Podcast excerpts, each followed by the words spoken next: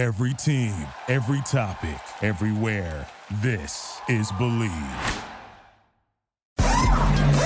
Ponemos la primera velocidad. Pisamos el acelerador. Y comienza el programa. ¿Qué tal amigos? Bienvenidos a una nueva edición de Garage Latino, como lo hacemos todas las semanas. Y ahora que comenzamos nuestro sí 20 años en el aire. Pueden creer, amigos y amigas, que hace 20 años que hemos comenzado este programa de Garage Latino. Estamos muy contentos de poder continuar participando con ustedes y hoy tengo el placer de estar con David Logi. David, ¿cómo estás? ¿Qué pasó, Ricardo? Saludos desde Monterrey, México. Estimado auditorio, sean bienvenidos a su casa Garage Latino y hoy tenemos una edición especial porque, bueno, si bien su servidor los está saludando como siempre desde Monterrey, Nuevo León, México, Ricardo tiene una pequeña sorpresa para ustedes porque está en California, sí. Pero dejamos que Ricardo les comente más de la situación. Sí, que hoy no estamos en Los Ángeles, no, nos hemos trasladado al norte de California y por una razón muy, pero muy especial. Pero antes, quiero recordarles que Garage Latino se transmite a través del Believe Network en Estados Unidos. Pueden bajar los podcasts de Garage Latino a través de Spotify.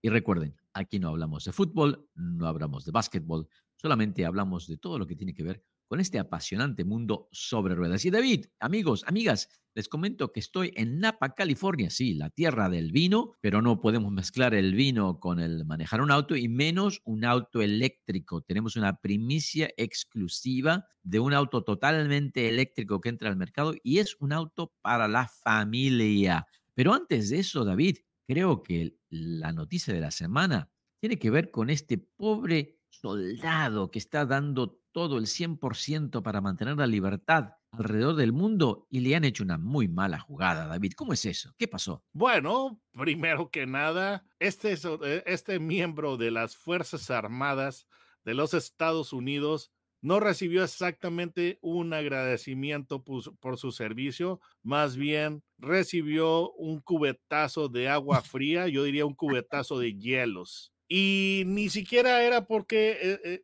pues fue algo que, este soldado no pretendía, no es así como eso de que vamos a hacer la apuesta, de que vamos a, bañarnos con una cubeta de hielo por alguna causa. Realmente a esta persona le tocó este cubetazo de hielo involuntario. ¿De qué se trata la situación? Bueno, se trata de un miembro de las Fuerzas Armadas desplegado en Irak. Y resulta que, pues, este soldado o este miembro de las Fuerzas Armadas, pues es un amante del músculo americano, de los deportivos, y bueno, pues ustedes sabrán que uno de los eh, más célebres autos eh, deportivos que ha habido en la era actual es la segunda generación, bueno, la tercera generación del Dodge Challenger. Digo tercera porque ustedes recuerdan la primera y fabulosa generación del Challenger, pues el que se volvió muy famoso, que saltó a la fama, fama, mundial en la película Vanishing, Vanishing Point, que bueno, pues en México en español le pusieron Carrera contra el Destino, pero ese, ese, esa primera generación del Challenger fue mágica, fue mística, fue maravillosa, fue la cúspide de los muscle cars antes de que llegara López a acabar con la fiesta con su embargo petrolero en 1973, 74, si mal no recuerdo. Entonces, exacto, entonces, 73, eh, claro. Entonces, esa primera generación de, del Challenger fue, es, es, una de, es una de las generaciones más apreciadas de de muscle cars. Hubo una segunda generación que toda la gente parece haber olvidado y es bastante triste porque la segunda generación del Challenger salió en 1979, pero no era, no era hecho por uh, o diseñado, concebido por Dodge, era por Mitsubishi. Entonces era el Galant Lambda eh, Coupé y pues el auto realmente no estaba feo, sinceramente no esta segunda generación de Challenger sí, sí estaba Pero era otra cosa, David. Esa pero era otra cosa completamente distinta. Cuatro cilindros y pues realmente no, no, no, no era nada que ver con, con la época del motor este Hemi, del 440, etcétera, ¿no?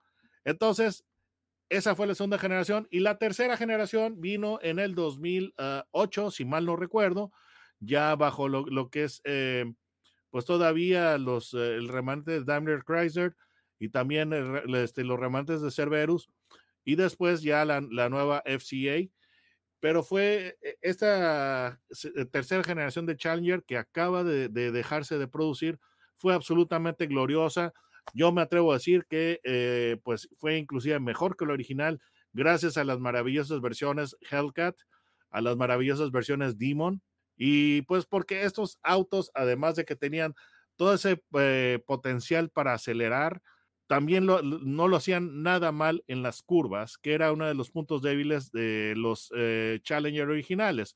Pero bueno, todas las cosas llegan a, a su fin y, este Challenger, eh, esta generación del Challenger, además del Charger y además del Chrysler 300, se dejaron de producir o llegó a su fin en el mes de diciembre.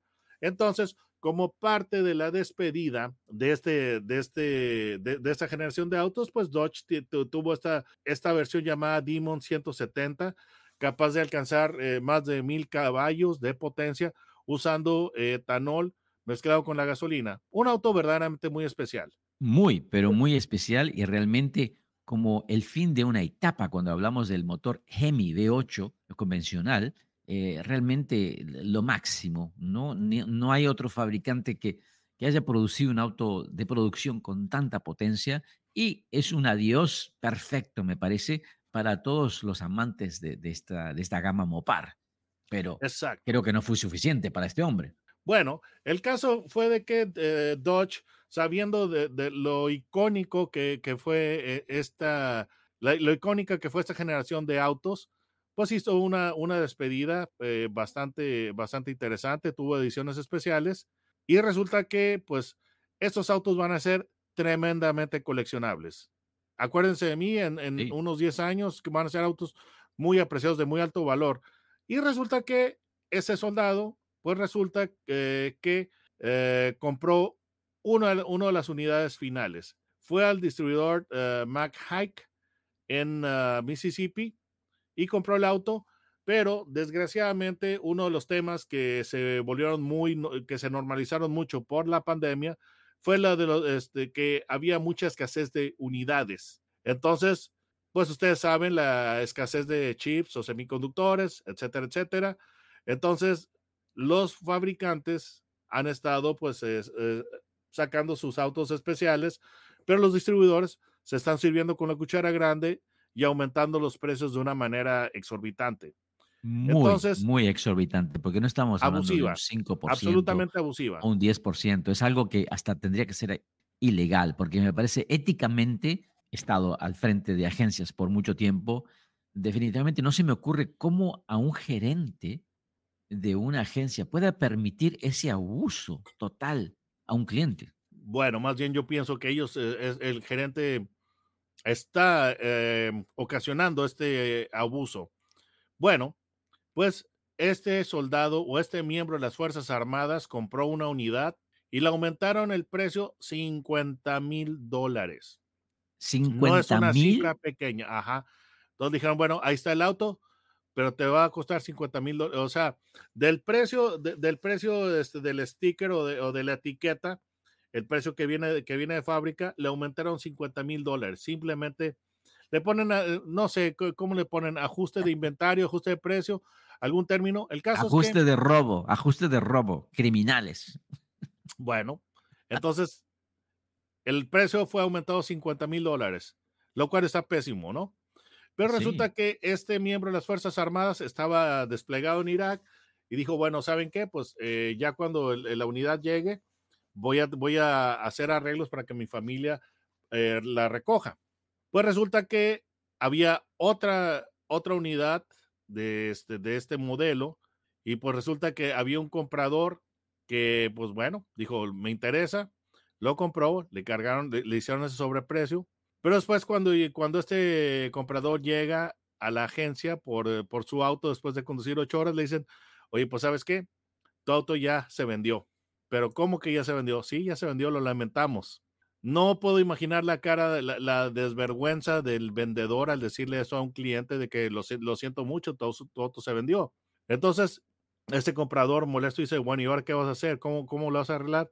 Bueno, es que tenemos este otro auto, el, la unidad adquirida por ese miembro de las Fuerzas Armadas y pues te lo vamos a dar, este, está disponible. Y obviamente le cobraron más de los 50 mil dólares. O sea, se lo vendieron más caro. Ajá.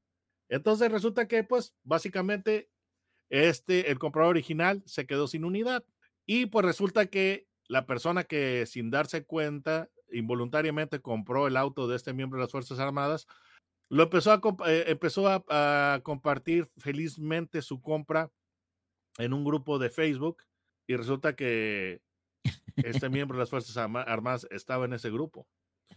Para no hacer la historia muy larga, pues ataron cabos y se dieron cuenta pues de, que era la unidad de ambos. Y, se, y pues se armó un escándalo que salió a las redes sociales y pues causó verdadera molestia eh, con todo el mundo. Después este distribuidor pues trató de desprestigiar al comprador original diciendo que no, él seguramente no estaba en las Fuerzas Armadas, etcétera, etcétera. Y la situación fue escalando y haciéndose más grande, a tal punto que llegó a oídos del CEO de Dodge, Tim Kuniskis. Entonces, viendo, viendo la gravedad del, asunto, él mismo intervino. Entonces le llamó al, al, distribuidor, oye, ¿qué pasó? No, no, ya, ya lo arreglamos, todo está bien. Le habla al miembro de las, de las Fuerzas Armadas y pues no, la cosa no está bien. Entonces, para no hacer largo el cuento, Dodge la, el fabricante tuvo que intervenir en la situación para, para arreglarla. Entonces dijeron, bueno, miren, eh, Dodge dijo, el auto ya no, ya, no lo podemos hacer, el auto ya, ya no te lo podemos dar en, eh, la especificación que tú estás buscando porque ya no se fabrica, ya la, la producción ya terminó. Sin embargo, tenemos un lote de 40 unidades que vamos a asignársela a los distribuidores como, como premio. Entonces tomaron uno de los 40 autos de este lote especial y dicen, bueno, pues eh, el auto que tenemos, pues desgraciadamente no podemos este, darte, darte lo que es el, fabricártelo en la especificación que tú quieres. Tenemos unidades de color negro, pero lo que vamos a hacer es de que vamos a repintar una unidad con calidad original de fábrica en el color verde que, que tú deseas, diciéndole a este comprador original. Y además te lo vamos a vender a precio original, sin aumentos. Es decir, ahorrándose 50 mil dólares. Y además dice, vamos, involucramos a Jay Leno y te va a hacer la entrega del auto en su garage, en una ceremonia especial. Entonces, pues esto habla de la, de la, del deseo, la voluntad de, de Dodge de corregir las malas prácticas de sus distribuidores, que, que este distribuidor es verdaderamente eh, nefasto. El séptimo. Aparte, aparte David, David, una cosa, ¿qué pasa con el tipo que compró el auto que era para este hombre, el que pagó los 50 mil dólares? Él también puede demandar a la agencia ahora, ¿no? Sí, claro. Y de hecho, pues eh, siendo parte del mismo grupo y todo, dijo, ¿sabes qué? Yo no sabía de esto, de esto que, pasó y devolvió el auto a la agencia y dice, si yo tengo que, que pagar más por comprar otro auto, pues este, lo voy a hacer ahí está básicamente, lamento lo que, lo que sucede, lo que sucedió, ahí está tu auto. Desgraciadamente ya no es el mismo auto que tú pediste porque ya le, le puso, le agregué unas millas. Pero, em, pues Dodge tratando de, pues, resolver esta, esta situación, pues, eh, pues hizo todas estas medidas que te estoy diciendo, pero la cosa no queda ahí porque el distribuidor, yo no sé si esto es una medida desesperada para tratar de de pues eh, salvar el pellejo, pues dicen, oigan, ¿saben qué? Nosotros no sabíamos de la situación, ya despedimos al gerente general, al gerente de ventas y al vendedor que pues fueron responsables de esta acción. El auto ya lo tenemos de regreso. Si el, el, el cliente lo quiere, ahí está. Si el cliente no lo desea, lo vamos a vender, pero todo lo que ganemos de él va a ser donado a caridad que es una, es una medida que parece pues bastante desesperada. Yo posiblemente, eh, como el comprador eh, original, no, no querría ya tener nada que ver con ellos, sinceramente. No, yo posiblemente... aparte, aparte que yo creo que ese, esas son las tácticas de estas agencias que son totalmente abusivas y se aprovechan de los compradores, de las cuales ya hoy no hay lugar para este tipo de, de, negocio. Ah, yo creo que las firmas tienen que quitarle la franquicia directamente que, no se necesita este tipo de gente. No, y es una, una muy, eh, muy mala manera de arruinar eh, una celebración que debió haber sido muy especial, porque ese es el final de una era, es un modelo icónico, entonces es una manera de, verdaderamente echar, a, echar por la borda pues una, una celebración o este, una ocasión muy especial por parte de Dodge. Pero este es la historia de este distribuidor, Mac Hike, de Mississippi. Pues verdaderamente está en la lista de, pienso, de los distribuidores más nefastos y despreciables que pues, hay en, toda América. Triste, totalmente, triste. Mac Hike, que deberían estar avergonzados.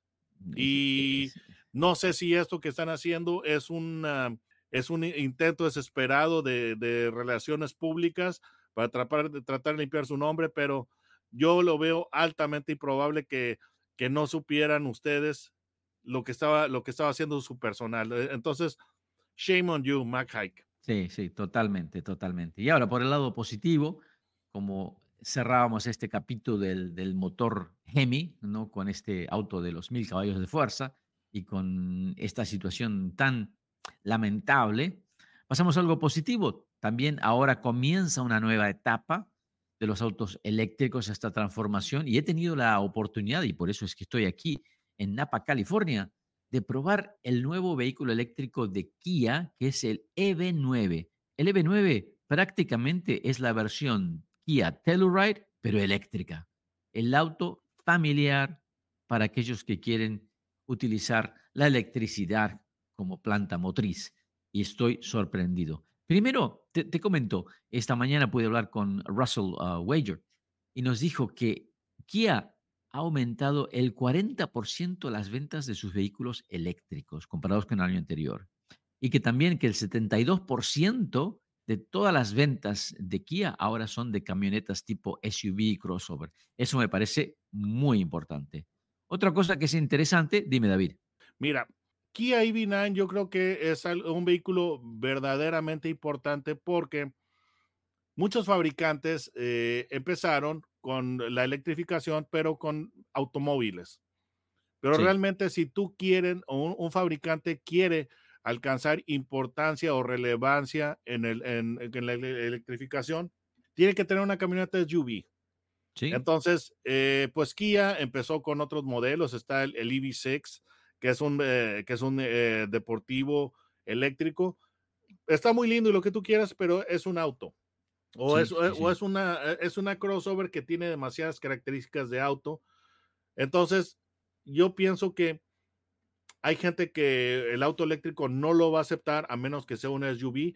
Y tú podrás ver el caso de Tesla, que por ejemplo Model Y que es una SUV, es lo que ellos están vendiendo más. Entonces, es muy importante realmente que tengan, que haya SUVs eléctricas. Y en el segmento de camionetas SUV con tres filas de asiento, básicamente e, ese segmento todavía en, marcas generalistas está vacío. Entonces, muy bien, aplauso a, aquí a que se dio cuenta de, o que reconoció el potencial o el hueco que había este, de, mercado y está sacando un, producto para llenar ese hueco y ese vehículo es justamente EV9, que es una SUV con tres filas de asientos. Y, no solamente las tres filas de asientos, sino que también tienes opciones, porque vienen cuatro versiones, las cuales son dos versiones con un motor trasero, un motor eléctrico, y luego hay otras dos versiones que tienen un motor adelante y otro atrás. O sea que hay una amplia gama de, rangos de, potencia, de, rendimiento y también de la, capacidad de llegar de un lugar a otro. Pero lo que me ha sorprendido es de que últimamente he estado probando varios vehículos eléctricos y, y la diferencia en la calidad de ensamblado. O sea, realmente aquí no estoy vendiendo nada, pero hoy pusimos más de 250 millas en este Kia EV9 no escuché un solo ruido ni del chasis, ni del bastidor, ni del interior. O sea, no hay nada suelto, una integridad total. Una cosa que me habla muy bien de la calidad de ensamblado de este vehículo. Y es algo que realmente me llama la atención porque, en cierta manera, el mercado por lo que veo, está hablando del Mercedes EQS, del Land Rover P400, que son autos eh, de, alta gama, calidad, etcétera, autos que valen más de 100 mil dólares, pero este Kia les gana. Este Kia, este Kia EV9 les gana en la prestación, les gana en el espacio interior, les gana en los silenciosos que son y obviamente esto es significativo para la industria. Hablemos de, las gamas. Tenemos el modelo base que viene con un motor trasero de 215 caballos de fuerza, un motor eléctrico que te daría aproximadamente unas 230 millas de rango. El precio inicial alrededor de los 54 mil dólares. Luego hay otra versión que te daría un poquito más, un rango más grande de 300 millas. Ah, y luego ya pasamos a las versiones que tienen dos motores, que se convierten en all-wheel drive, tracción total, eh, donde tenemos 280 millas de rango y aproximadamente unos 370 caballos. Cada motor eléctrico aproximadamente pone unos 180 caballos por motor, así que si duplicamos eso por dos motores estamos cerca de los 400 caballos. Pero, eh, y además que nos, ya nos dijeron, por ahí, por debajo de la mesa, que en el 2025 parece que viene una versión de 570 caballos que sería muy similar a la EV6, ¿no? Pero bueno, eso todavía es lo que está por venir. La ingeniería que está incorporada dentro del vehículo es de un sistema de 800 voltios, lo que le permite hacer cargas muy rápidas a este vehículo. Pero también algo que es muy interesante es de que este vehículo ahora ya viene con un sistema donde se puede convertir en un generador, o sea, puedes invertir la carga del automóvil para utilizarla como un generador y depende las necesidades o, las cantidades, pero podría darte energía en tu casa o para un trailer o para utilizar ciertas herramientas, o sea, algo que se convertiría en algo muy, muy práctico. Además, cuando abro el baúl, me encuentro no solamente con conectores USB, sino también con un conector de 110 voltios, donde yo podría conectar mi computadora o un taladro o lo que sea. Entonces, de repente se convierte en un vehículo que, además de ser familiar, es muy práctico. Un baúl muy amplio, a pesar de que tiene tres filas de asientos, tenemos en sí, con los tres filas de asiento tenemos un baúl de aproximadamente unos 20 pies cuadrados, pero cuando plegamos los asientos traseros, de repente nos encontramos con un baúl enorme de más de 80 pies cuadrados, que es muy, muy significativo. Otra cosa interesante, este vehículo viene con los neumáticos Hankook Ion Evo, que son diseñados especialmente para los vehículos eléctricos. ¿Qué hace? Que sea súper silencioso. Sí, para que tengan menos resistencia al ruido y son muy, muy silenciosos. Ahora, si combinamos poco sonido de neumáticos, nada de sonido de motores, el automóvil realmente es súper silencioso y es algo que se nota inmediatamente. Muy lindo, David. Bueno, y estos neumáticos eh, que estaba mencionando Ricardo, ¿por qué, por qué se están haciendo eh, neumáticos especiales? Bueno, simple y sencillamente porque los vehículos, los autos, eh, los vehículos eléctricos consumen los neumáticos con mayor rapidez que un vehículo convencional. Hay dos factores que, que contribuyen a esto y por lo cual se tienen que diseñar vehículos, eh, neumáticos especiales. Número uno, los vehículos eléctricos en promedio son más pesados que, una, que su contraparte gasolina, simple y sencillamente porque las baterías son muy pesadas. Y estoy hablando de que son seriamente pesadas. Número dos, otro, otro elemento que hace que las llantas de los vehículos eléctricos se desgasten más rápido es la entrega instantánea de, toda la potencia y todo el torque, a diferencia de un vehículo con motor a gasolina o diésel que tiene que eh, revolucionar el motor para que ofrezca toda su potencia, todo su torque. En un vehículo eléctrico, desde el arranque, desde cero, toda la potencia está disponible. Y esto hace que los hábitos de la gente, de, los hábitos de manejo de, de los conductores cambien levemente y pues se vuelan eh, pues ellos más eh, propensos a hacer arrancones a alta velocidad, este, a velocidad plena. Entonces, por esa razón, pues eh, tienen estos, estos neumáticos especiales. Otra cosa que me parece interesante en este vehículo es de que el sistema de baterías que está debajo del auto viene dentro de un, diría, como una carcasa, la cual está embutida en un líquido especial que es como un refrigerante, pero no solamente para refrigerarlo, sino para mantener la temperatura, cosa que cuando estamos en el invierno sabemos que si las baterías se enfrían, no trabajan bien. Ahora, por mantener este sistema de, digamos, de, temperatura, eh, mejora la capacidad del funcionamiento de estas baterías, no importa si haga calor o frío. Otra cosa que me pareció muy interesante es, además de la suavidad del automóvil, es el interior, el espacio interior se siente amplio. Muy, muy buen uso ergonómicamente del espacio interior. Como mencionamos, tres filas de asientos, pero la calidad del diseño interior me parecieron muy premium para lo que es un Kia eh, y creo que es un golazo. Además, eh, debo mencionar que eh, este automóvil, además de estacionarse por su cuenta solo, ahora te van a vender ciertas opciones y estas opciones van a ser para incrementar la, la, capacidad de aceleración, para incrementar el data service, o sea, la cantidad de, aplicaciones que puedes utilizar durante el auto, y también otras que le llaman aplicaciones digitales, donde tú podrías cambiar los colores del interior, en fin, un montón de cosas que me parecen muy interesantes, especialmente para los jóvenes que les gustan hoy en día en tratar de, ¿cómo te diría?, de, hacer un vehículo único, de, un, de, crear un, vehículo muy personal, y esto me parece muy interesante.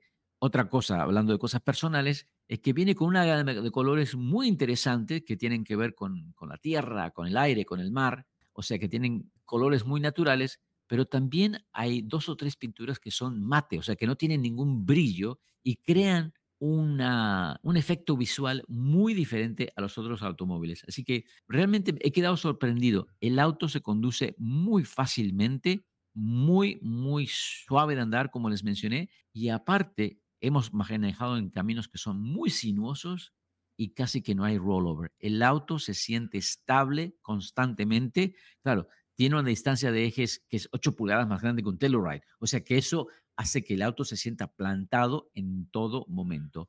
He quedado muy sorprendido por este automóvil, un, automóvil que comienza alrededor de los 54 o 50 mil dólares para el modelo base con motor trasero de 215 caballos de fuerza y un rango aproximado de 230 millas, y el cual podría llegar, en la versión GT, como, con dos motores all-wheel drive y casi 400 caballos de fuerza, podría llegar alrededor de los 70, 72 mil dólares. Para gente puede decir que cuesta mucho, pero si hacemos una comparación, la misma capacidad o algo muy similar en un Mercedes, estamos hablando de más de 110 mil dólares. O sea que así y todo, creo que es una muy buena inversión. David, otra vez, he quedado sorprendido por este vehículo. Eh, es el futuro, es el futuro. Y además, este vehículo ya están trabajando en el futuro de la conectividad eléctrica, porque este vehículo están trabajando con una empresa que se llama uh, Wallbox para no solamente cargar el vehículo, sino también para utilizar el vehículo como generador para que la corriente vaya y venga, que se pueda cargar cuando la electricidad está más barata o que pueda dar luz a tu casa cuando la electricidad también está alta. O sea, muy interesante los planes, el futuro de esta conversión eléctrica de, de lo que se viene. Así que un 10, estoy muy contento por lo que manejé hoy. Y otra vez, aquí no estoy vendiendo nada, pero me parece que el grupo Hyundai, que significa Hyundai, Genesis y Kia, tienen una plataforma eléctrica que hoy por hoy tal vez sea lo mejor en el mercado. ¿eh? David. Mira, y es interesante lo que tú eh, mencionas de lo, del silencio y todo eso que tú, tú notaste al conducirlo, porque sí, definitivamente esto habla de pues una construcción sólida y honestamente este es uno de los puntos en los cuales esta marca de autos eléctricos que está teniendo eh, pues eh, la, posición 1 es eh, que Tesla está siendo altamente criticada, ¿verdad? Entonces, es uno de los puntos que se le cuestionan mucho a las marcas y que aquí evidentemente pues está superando muy bien. Yo creo que, David, creo que no hay punto de comparación la calidad de materiales, la calidad de ensamblado entre un Tesla y un Kia. Creo que el Kia es muy, muy superior. Aparte de que los fanáticos de Tesla digan lo que digan, pero sabemos que la calidad de ensamblado de estos Kia es muy buena y no tiene nada que ver con los Tesla. Pero David, lamentablemente se nos está acabando el tiempo. ¿Cómo hacen nuestros amigos y amigas para encontrarte en YouTube? En la barra de búsqueda pongan mi nombre, David Logi. Logi es con J, no con G. Y encontrarán mi canal. Les recomiendo enormemente que antes de comprar un vehículo, por favor, Consulten con los videos de David porque siempre un experto te puede dar una muy buena opinión de lo que es bueno, de lo que es malo, de lo que realmente vale la pena invertir o de lo que no, para no tener sorpresas. Garage Latino se transmite a través del Believe Network en Estados Unidos y recuerden, pueden bajar los podcasts de Garage Latino hasta Spotify. David, será hasta la próxima. Bueno, pues gracias por su atención y pues los esperamos de regreso en su casa, Garage Latino. Desde California para todos ustedes, Ricardo, su servidor. Hasta pronto. Duraloop es un tratamiento especial para que el aceite no pierda sus propiedades. Duraloop reduce la sedimentación de las partículas nocivas que dañan al motor. Duraloop disminuye la temperatura interna del motor y la fricción de los metales. Duraloop, para que el motor dure más. Thank you for listening to Believe.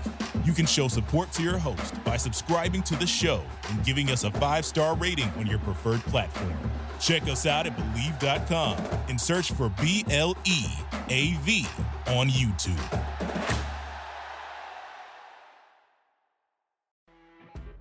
You know, when you're listening to a true crime story that has an unbelievable plot twist that makes you stop in your tracks? That's what our podcast, People Are the Worst, brings you with each episode. I'm Rachel. And I'm Rebecca. We're identical twins who love true crime cases that make you say, didn't see that coming, and we hate the people responsible for them. Listen to People Are the Worst now on Apple, Spotify, or wherever you get your podcasts.